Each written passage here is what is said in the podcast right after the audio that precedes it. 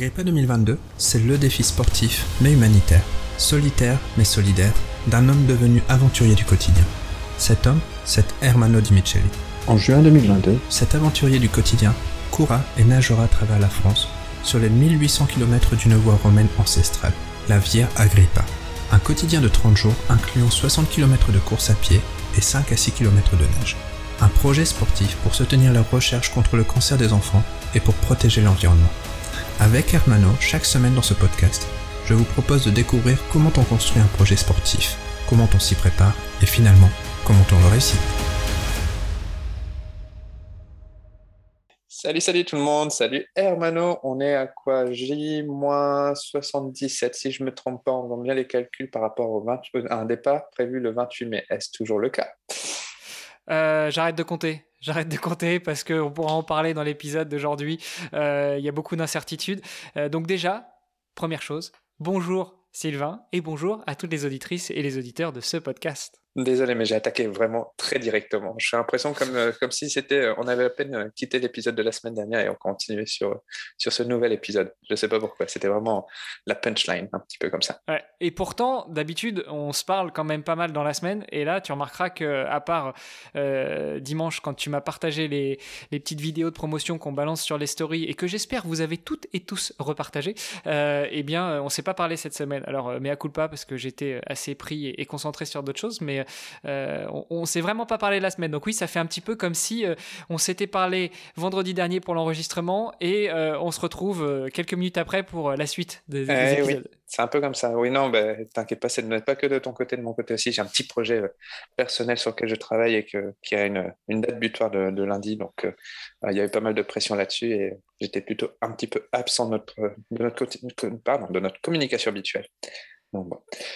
Alors, quoi de neuf de ton côté? pas comme je te disais, j'arrête de compter. Euh, j'arrête le décompte parce que euh, il y a encore pas mal d'incertitudes sur euh, cette fameuse douleur au genou. Alors, j'ai peut-être une idée sur d'où vient le problème. J'ai une idée je aussi, je crois. Pour un Ah bon comptable comme toi, ne pas savoir, ne plus savoir faire le décompte, je pense que c'est, il y a un petit problème là de mathématiques hein, peut-être à résoudre. ça Ouais, mais j'ai arrêté, euh, j'ai arrêté de bosser dans une banque. Je te rappelle que je suis en, en mode reconversion, donc euh, voilà, je sais plus compter. Donc c'est pas ça ton problème de genou. Bon, alors vas-y. Non.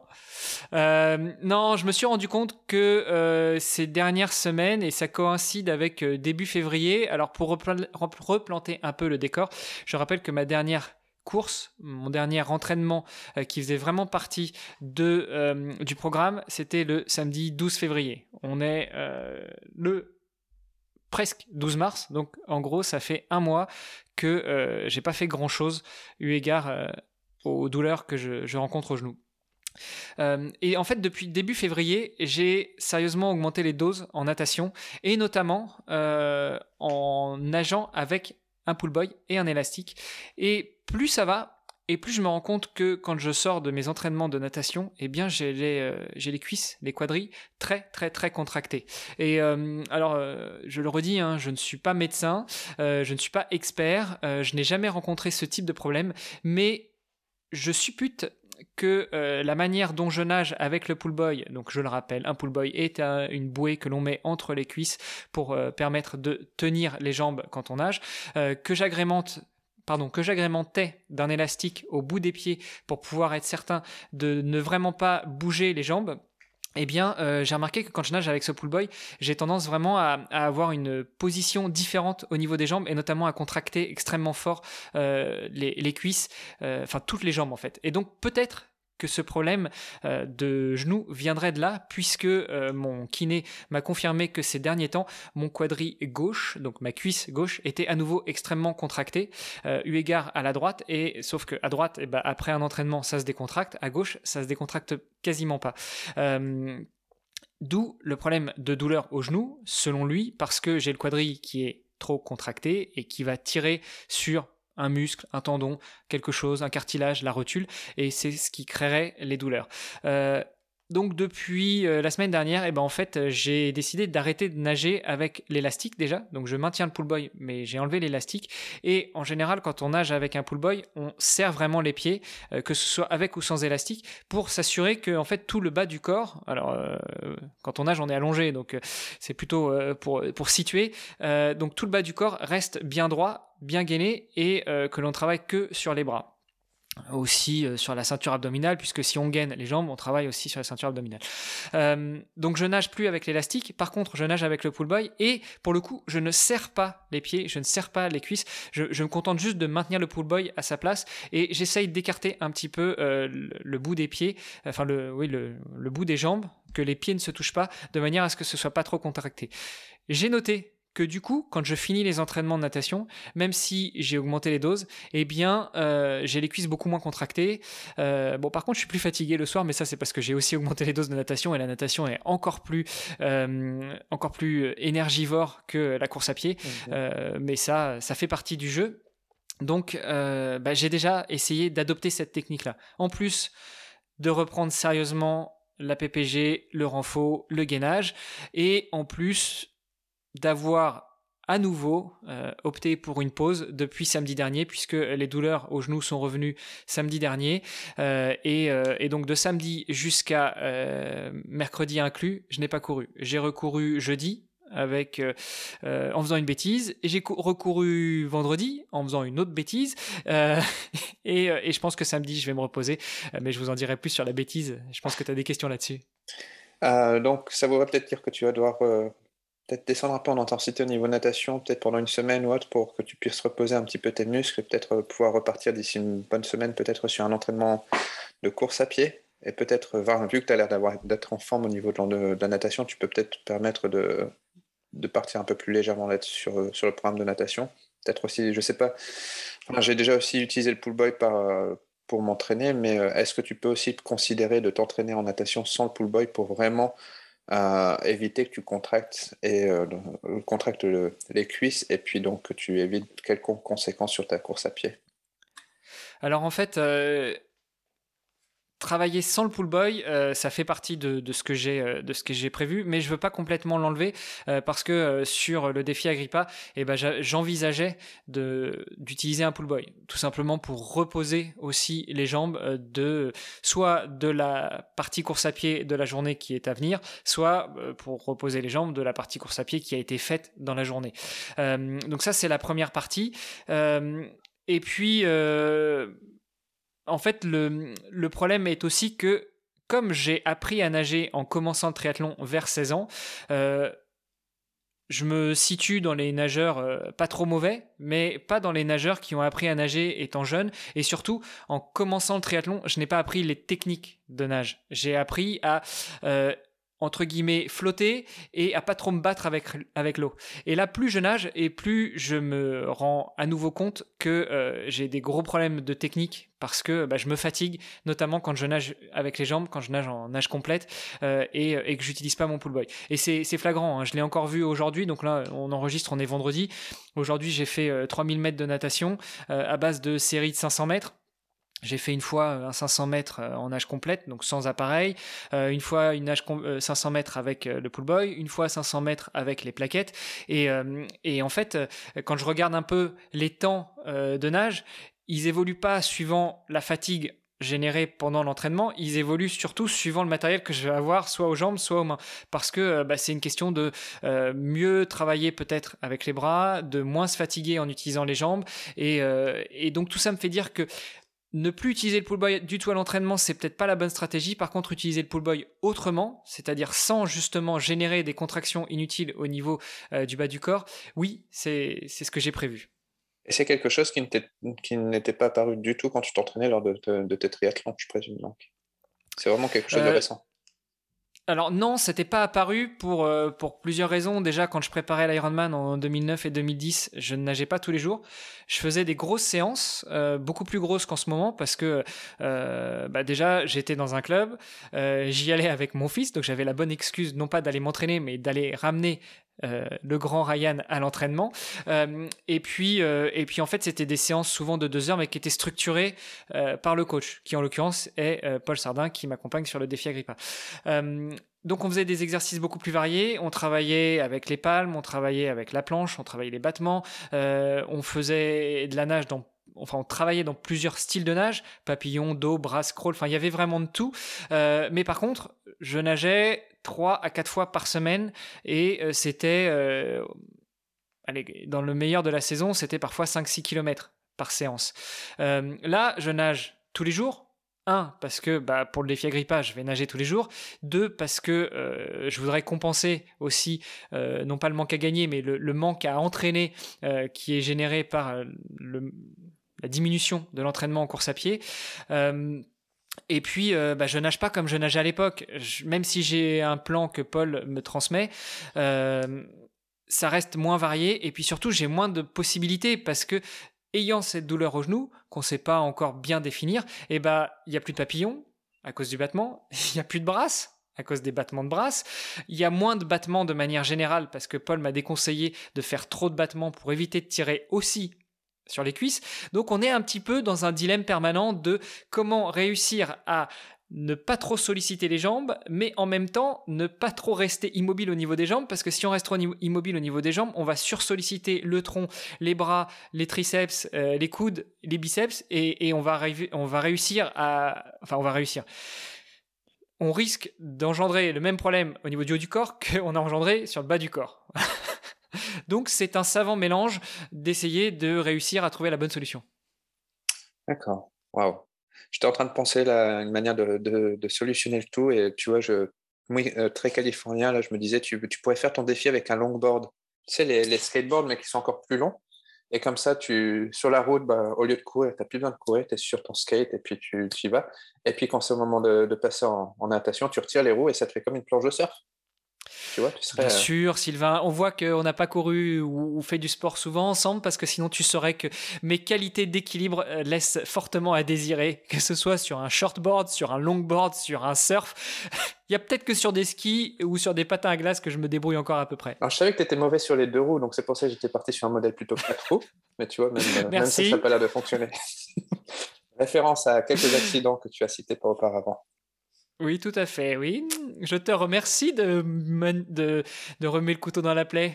Je, et je ne sais plus si on en a parlé dans ce podcast, mais euh, je sais que précédemment, dans d'autres podcasts, tu t'es euh, livré sur ce sujet maintes et maintes fois. Donc, j'invite euh, tous les auditeurs à aller cherchez les différentes interviews d'Hermano euh, sur différents podcasts et vous écouterez ces péripéties de haute voltige en vélo. C'est ça, il y a de quoi en rire. Euh, après, euh, je, ne cache rien et je dirais pas que je suis fier, mais, mais voilà, si ça peut aider certaines personnes à ne pas faire les mêmes erreurs que moi, eh bien allons-y. Mais en fait, le vélo, c'est comme la natation. J'ai appris quand j'ai commencé à faire du triathlon quasiment. Et donc, en fait, je suis pas nageur, je suis pas cycliste, je suis pas coureur. Moi, à la base, je suis triathlète. C'est-à-dire que j'ai j'ai essayé de me débrouiller comme je pouvais dans ces trois sports-là, mais j'ai pas les techniques de base. Ok. Et tu parlais de d'être parti courir et euh, que c'était des mauvaises, euh, mauvaises idées. Alors, euh, pourquoi tu es parti courir? Si tu sais que c'était des mauvaises idées? Tu as, décidé de, de faire, de partir à l'aventure quoi qu'il en coûte? C'était quoi l'idée derrière? Euh, bah, on en a parlé la semaine dernière, euh, suite à des échanges que j'ai eus avec une personne clinique du coureur et euh, Paul, mon coach. La recommandation était de reprendre progressivement. 5 minutes, 10 minutes, 15 minutes, 20 minutes, 25, etc., de, monter, progressivement, sachant que les étapes les plus difficiles, entre guillemets, sur le genre de, blessure que je, rencontre, c'est 15 minutes, 30 minutes et 1 heure. Et comme je le disais tout à l'heure, depuis samedi dernier, je n'ai pas couru puisque euh, la douleur au genou est revenue. Et, et puis euh, jeudi, euh, j'en avais gros sur la patate et j'ai quand même pris les chaussures et j'ai quand même été courir. Sauf que j'aurais dû faire 5 ou 10 minutes. Bon, j'en ai fait 40, 39 exactement. Et vendredi, eh ben, j'en ai fait 42. pour l'instant, j'ai pas de douleur, mais, mais c'était peut-être pas une bonne idée. Après, euh, on en a vaguement, on en a longuement parlé en off. Euh, il faut que j'avance sur ce défi Agrippa. C'est pas uniquement le fait de, euh, comment dire, je sens que j'en ai besoin, j'ai besoin euh, d'aller au bout de ce défi. Et donc, euh, euh, quoi qu'il en coûte, est peut-être pas forcément une, bonne, expression parce que c'est vrai que j'ai pas forcément envie de finir avec une prothèse de genou à la fin du défi ou à mes 45 ou 50 ans. mais, mais, mais, mais, mais, mais je trouverai une solution, peut-être avec des béquilles, peut-être en rampant, je sais pas, mais il faut que j'aille au bout. On a déjà pensé euh, en off à quelques solutions, mais euh, tu n'as pas encore euh, trop acquiescé, sur ces solutions. Je sais pas, tu partages pas mes, idées un peu folles. tu disais oui, quoi qu'il en coûte. après, il y a, peut-être, bah, il y a souvent aussi un instant, comment? Une pression au niveau du timing, puisque bah, on rappelle, tu es aussi parti sur un projet de famille et professionnel en fait, qui est de monter un, gîte que, vous venez à peine d'acquérir et il faut faire les travaux et tout ça. Donc bon, c'est sûr que bah, euh, c'est quelque chose qui va bientôt se mettre en route aussi. Donc, ton projet Agrippa euh, s'insère juste un peu avant, avant tout ça. Donc, il y a cette pression-là qui, qui monte aussi, ce qui peut expliquer peut-être que bah, tu as, envie d'avancer euh, sur ce projet pour pouvoir passer après à l'autre, qui, on, espère, après sera un projet professionnel qui alliera ton, ta profession, bien sûr, mais aussi le sport. oui, bah, j'espère aussi. Alors on, rigolait euh, aujourd'hui quand on confirmait notre rendez-vous pour enregistrer ce podcast et je te disais que j'allais pouvoir retourner sur le divan. Euh, oui. Euh, je pense qu'il y a beaucoup de choses qui rentrent en jeu dans la blessure qui m'affecte. Il y a le physique, c'est certain, mais je pense qu'il y a aussi une grosse part de mental, une grosse part de charge mentale, euh, bah parce que parce que euh, je suis pas célibataire, parce que euh, j'ai une épouse, j'ai des enfants, j'ai des projets, enfin on a des projets et et du coup il y a beaucoup de choses à gérer et c'est très certainement que euh, mon cerveau, au bout d'un moment, dit stop et que ça se manifeste aussi au niveau du corps, ou que le corps dit stop et que le cerveau ne veut pas l'entendre jusqu'au moment où ça va péter. Euh, bon, voilà, je sais pas trop dans quel sens on doit le prendre. Est-ce que c'est le corps versus le cerveau ou le cerveau versus le corps? Dans tous les cas, euh, je pense qu'il y a aussi beaucoup de beaucoup d'autres choses qui rentrent en jeu et pas uniquement la montée en charge de l'entraînement et, et l'arrivée très proche du défi Agrippa. D'accord. Donc tout cas, c'est quoi? C'est peut-être, euh, on croise les doigts que ça sera peut-être une période d'une semaine ou deux pour euh, que tu puisses te mettre, euh, te remettre en route, voir justement les effets, en espérant que ton analyse soit la bonne et que bah il y avait peut-être un surentraînement et une, surcontrainte de ta part au niveau de la natation qui tapait directement sur la course à pied. Donc peut-être que d'ici deux semaines, tu seras de nouveau hors de ta roue de hamster à courir de nouveau comme euh, normal et puis repartir sur une préparation un peu plus difficile. Bah, je l'espère aussi. Alors, préparation plus difficile, pas forcément. Préparation avec plus de volume, oui. Euh, l'idée n'est pas non plus euh, de se mettre des mines, comme on peut dire, euh, sur ce type d'entraînement. Oui, de charger la barque, oui, d'augmenter le volume. on n'est pas sur, on n'est pas sur de l'entraînement. Enfin, on n'est pas sur une compétition extrêmement rapide. Hein. je le rappelle, l'objectif c'est de tenir la distance et pas de, de tenir un temps. après, il y a des possibilités si les douleurs persistent de repenser le défi autrement, de décaler le défi par rapport à nos obligations, euh, par rapport au, projet qu'on s'est fixé avec la famille, c'est vrai qu'au plus tard, il faudrait que, j'ai fini euh, vraiment au plus tard, au 15 août. Quoi. Donc, dans le pire des cas, on peut toujours décaler jusqu'au 12, 13, 15 juillet le départ du défi Agrippa. Alors oui, au niveau climatique, c'est pas la meilleure des idées parce qu'il va faire chaud, etc merde, ça reste un défi. Hein. Euh, si euh, j'avais euh, les conditions climatiques idéales et si j'avais pas de blessures et, si c'était 180 km et pas le 1800, ce serait plus un défi, ce serait une aventure. Là, c'est une aventure et un défi. Donc, il faut bien qu'il y ait un petit peu de difficulté quand même. Petite question au niveau de l'adaptation. On a toujours parlé du projet comme étant acquis, que ça allait être du nord vers le sud, mais au cas où, par exemple, tu devrais faire un départ, on va dire vers le mois de juillet, qui risque d'être plus chaud logiquement que le mois de juin. Euh, est-ce que tu pourrais envisager d'inverser le, parcours? Tu as l'itinéraire, donc tu pourrais toujours inverser le parcours. Après, peut-être la partie natatoire sera un petit peu plus difficile, je ne sais pas.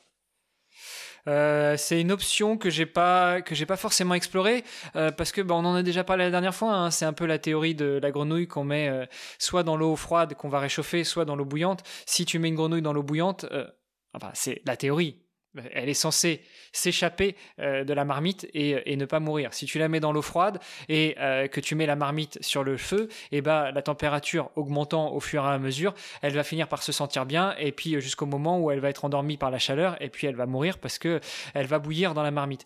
Euh, donc en gros, bah, moi, ça va être un petit peu le même système, le, même principe d'adaptation. Que je parte de Dunkerque ou que je parte euh, de Menton, c'est-à-dire soit du nord au sud, soit du sud au nord. Euh, dans tous les cas, en courant j'espère, 60 km par jour, euh, je ne vais pas me taper des différences de température euh, qui vont être euh, exceptionnelles. je, l'illustrais la dernière fois, quand tu prends une voiture pour aller du nord au sud, tu le fais en 10 heures. Effectivement, quand tu montes dans la voiture le matin dans le nord, il fait peut-être 2 degrés parce que même au mois de juin, il peut faire froid. Et puis tu arrives à Nice, 10 heures ou 12 heures plus tard, il va en faire 30. Là, tu vas prendre 30 degrés dans la figure en ayant en plus voyagé avec l'air climatisé. Donc, donc euh, tu vas vraiment sentir la différence. Moi, je vais me lever le matin avec la température ambiante qui va augmenter au fur et à mesure euh, et me coucher le soir avec la température ambiante. Donc, je devrais réussir à m'adapter, même si courir l'été, c'est plus compliqué. Après, bah, L'été, les journées sont plus longues. Le matin, c'est possible de courir au lever du soleil ou un petit peu avant. Le soir, c'est possible de courir un petit peu avant le coucher du soleil parce qu'il fait plus frais, parce qu'il fait plus bon.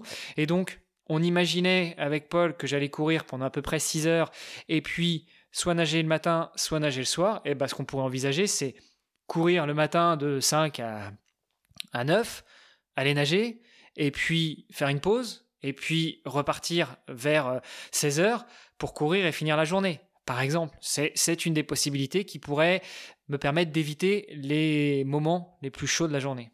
Aussi, je pensais à ça en tout cas par rapport au fait que bah, quand même un gradient de température qui est assez différent entre le nord et le sud. Et puis à ce moment-là de, l'été, peut-être de terminer, euh, par exemple, au mois de juillet, enfin plutôt plus tard dans le mois de juillet, ça serait peut-être plus agréable de le terminer dans le nord que dans le sud. Au niveau course à pied, je parle. Après, dans l'eau, ça sera peut-être le contraire. En tout cas, plein d'adaptations sont possibles par rapport à ton projet, mais c'est sûr que bah, euh, ça, te permet au moins de, maintenir sur une date à peu près fixée. On va, on va toujours, enfin, on regarde toujours pour le mois de juin. Quoi. Il faut croiser les doigts pour que ça soit fait. Bah, je croise les doigts aussi. Euh, tout ça, ça génère en plus un petit peu d'incertitude et donc ça rajoute encore un petit peu de charge mentale dont je parlais tout à l'heure. Euh, voilà, je suis dans cette semaine, c'était vraiment une semaine avec beaucoup d'incertitudes, ce qui explique aussi que je sois parti courir sans véritablement respecter les recommandations qui avaient été données. Voilà. Euh, et c'est quoi c'est quoi donc le programme pour les prochains jours? Et ben, le programme pour les prochains jours, ça va être euh, de continuer à reprendre doucement la course à pied, euh, de continuer à nager, mais comme je l'ai dit, en diminuant la dose de pull boy. Et de toute façon, quand je nagerai avec le pull boy, ce sera de nager uniquement avec le pull boy entre les cuisses, mais sans serrer euh, les jambes. D'accentuer aussi le renfort et la PPG avec des nouveaux exercices. D'ailleurs, sur le bon conseil de certaines personnes de la communauté du Let's Trail podcast, le bien nommé LT eh bien, j'ai acheté un livre qui s'appelle 100 jours pour 100 euh, jours renfo ou le défi 100 jours renfo. Euh, plus adapté à la pratique du trail, mais au final, euh, ça va servir aussi. Donc voilà, ça me fera des, planches, un petit peu d'exercice à faire quotidiennement et, pour éviter la monotonie des exercices. et puis ça va me guider un petit peu. C'est un peu aussi souvent le problème que j'ai, que ce soit en course à pied, en natation ou autre, c'est que au bout d'un moment, reproduire les mêmes exercices Déjà, c'est un peu lassant, mais surtout, euh, si tu reproduis toujours les mêmes exercices, et eh ben, au final, ça va pas t'apporter grand chose. Si tu nages toujours 1000 mètres tous les jours euh, à la même intensité, tu vas pas progresser plus que si tu nages une fois 800, une fois 1000, une fois 1200, et puis que des fois, euh, tu fais des exercices de vitesse, etc. Enfin, de toute façon, notre auditoire est majoritairement sportif, donc je pense que vous comprenez très bien de quoi je parle. Notre audience plutôt que notre auditoire, autant pour moi. J'avais pas réalisé. et puis, donc, euh, reprise de la course à pied en douceur. En plus, j'ai un nouveau joujou qui m'accompagne, le fameux capteur Stride. Euh, donc, je vais pouvoir m'amuser à suivre véritablement la vitesse à laquelle je cours et les distances que je parcours et ne plus me fier à ce fichu GPS qui marche une fois sur trois. Euh, attends, tu, tu, tu, parlais de vitesse? Non, mais attends, monsieur a un capteur stride et il nous parle encore d'allure. Après, il va encore nous revenir au, à la fréquence cardiaque. Non, mais il faut arrêter là maintenant. Tu es passé à un mode où maintenant c'est le monde des, des watts, c'est le monde de la puissance. Donc il faut que tu te focalises sur la puissance, mon ami. Alors, je vais vous rappeler quelque chose, monsieur Sylvain. Euh, c'est que je prêche qu'il ne faut pas changer ou tester des choses avant une compétition ou un objectif. On est à 77, 97 jours du départ du défi Agrippa, c'est pas maintenant que je vais changer mes modes de, d'entraînement parce que j'ai peur de faire plus de bêtises qu'autre chose. Bon, on aurait pu parler aussi d'un email que j'ai reçu hier de l'assistante du médecin que j'aurais dû voir la semaine prochaine avec mon entraîneur, mais euh, je suis suffisamment énervé pour pas avoir envie d'en parler. Euh, et, euh, et non, je ne changerai ni ma biomécanique de course, ni la méthode d'entraînement que j'utilise. Simplement, pour avoir échangé notamment avec toi, mais aussi avec mon compère Greg du podcast de Nakan, qui édite le blog nakan.ch et qui est un apôtre de la puissance euh, en course à pied ou en vélo. Euh, j'ai acheté ce capteur Stride pour avoir des données plus correctes et plus efficaces sur l'allure et sur les distances. Euh, et une fois que j'aurai fini mon défi Agrippa et que je continuerai l'entraînement, je regarderai effectivement pour avoir une meilleure biomécanique de course et pour euh, adapter mes entraînements plus à la puissance que à la fréquence cardiaque ou à l'allure. Et puis, petite parenthèse aussi, c'est ça qui frustre des fois des gens qui, partent sur ce petit capteur, c'est qu'en fait, euh, au contraire de l'allure ou de la fréquence cardiaque, ou peut-être on a une idée dès le départ de ce qu'on va donner, euh, l'histoire de la puissance, en fait, et surtout avec Stride, ils vont d'abord, euh, va falloir que tu sortes plusieurs fois avant que. Il faut qu'il se construise son propre historique, ton propre historique. Et donc, tu peux vraiment pas, depuis le départ, au départ, tu peux pas utiliser cette donnée-là. Il faut que tu ailles courir normalement. Et donc, de toute façon, ça tombe très bien que tu puisses utiliser ce, capteur euh, en mode fantôme, on va dire. Pendant ce temps-là, il va ingérer toutes les données et puis par la suite, ça te servira. Actuellement, l'avantage, c'est que de ton côté, en tout cas, c'est qu'un podomètre, parce que pour finir, tu vas l'utiliser en tant que podomètre, un, excellent podomètre qui va te permettre de, donner, une, comme tu disais, une, distance adéquate, beaucoup plus précise que le GPS. Je renvoie justement à l'un des derniers épisodes de Greg euh, et de toi dans, dans euh, une FAQ si je ne me trompe pas. Et puis, euh, et tu auras, des données plus précises justement sans les problèmes de, de connexion satellite que tu avais avec ta montre récemment. Ouais. Et puis, euh, bah, peut-être pour compléter aussi sur Stride, comme tu le dis, il faut que le capteur ingère euh, des données relativement à, mon entraînement, euh, mais aussi il faut passer par l'étape test de puissance. Alors, en cyclisme, on appelle ça le test FTP. En course à pied, je me souviens plus le terme exact, mais bon, ça revient au même. C'est un test de puissance maximale.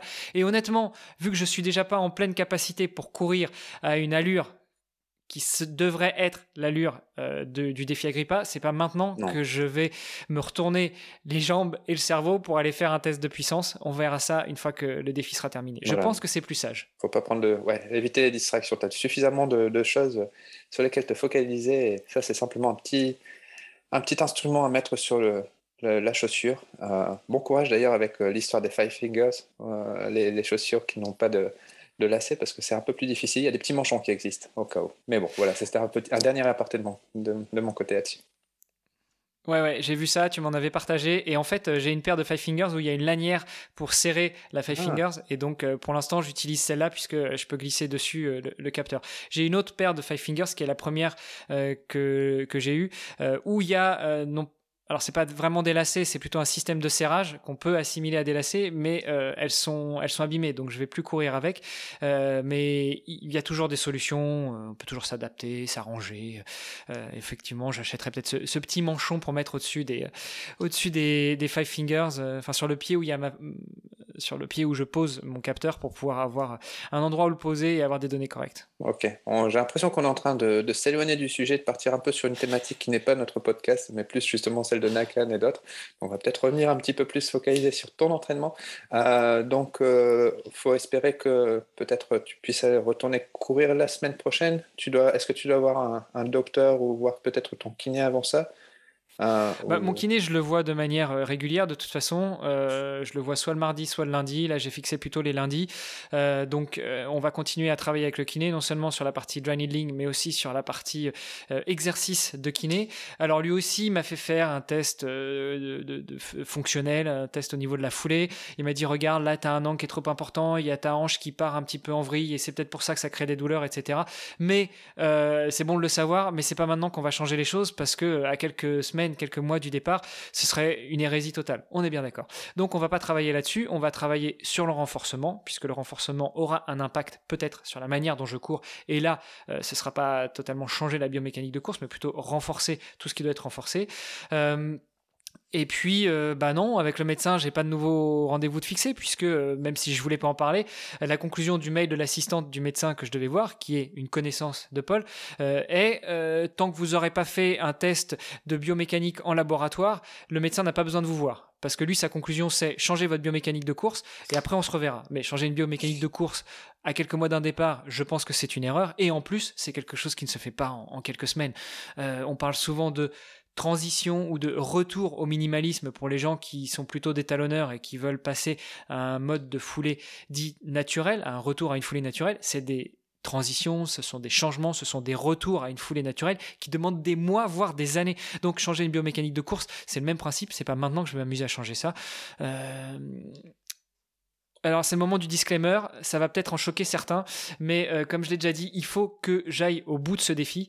Euh, pour moi, enfin pas que pour moi, mais aussi et surtout pour moi, pour être euh, libéré de certaines choses qui, tournent un petit peu trop dans ma tête. Donc euh, même si là j'ai pas de douleur, je me suis dit que j'allais aussi me mettre en mode un peu euh, déni. Je vais essayer de travailler un petit peu sur mon cerveau et puis de faire en sorte que mon cerveau ne ressente plus cette douleur et puis on verra où ça va nous mener. J'espère pas à la prothèse, mais j'espère à la fin du défi Agrippa.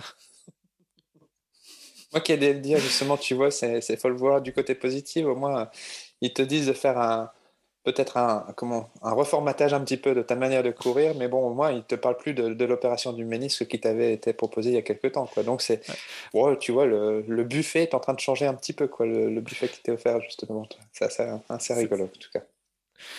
Bon, après 30 minutes de podcast, je pense qu'il y en a certains qui seront déjà partis, donc euh, ceux qui nous écoutent, ils, comprendront certainement le, le, niveau à la fois d'information et peut-être euh, d'ironie aussi que je peux mettre dans mes propos.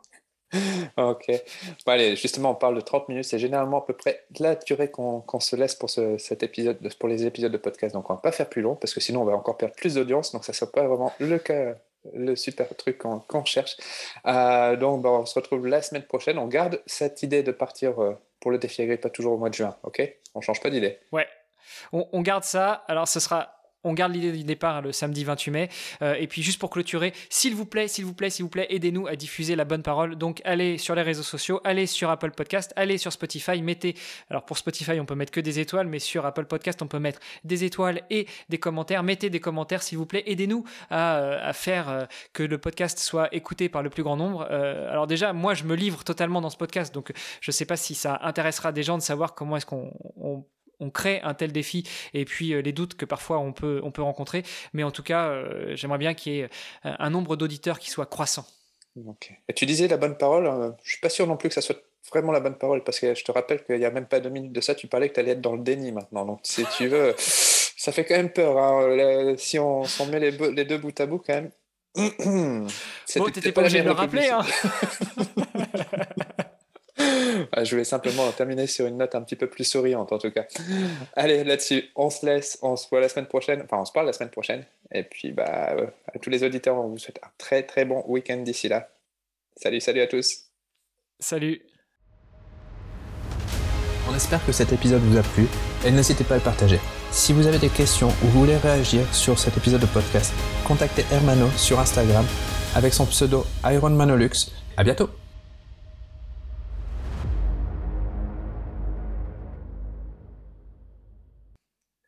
Attends, je vais peut-être je vais faire une pause vite fait. Il y a Lisa qui, qui a besoin de quelque chose. Tu lui feras un coucou de ma part. Allez. Hi. Sorry, I need his help. No problem. Tu me donnes deux minutes, je reviens d'ici. Vas-y, vas-y, vas-y, vas-y, je t'en prie. on doit, on euh... Cinco. Ok.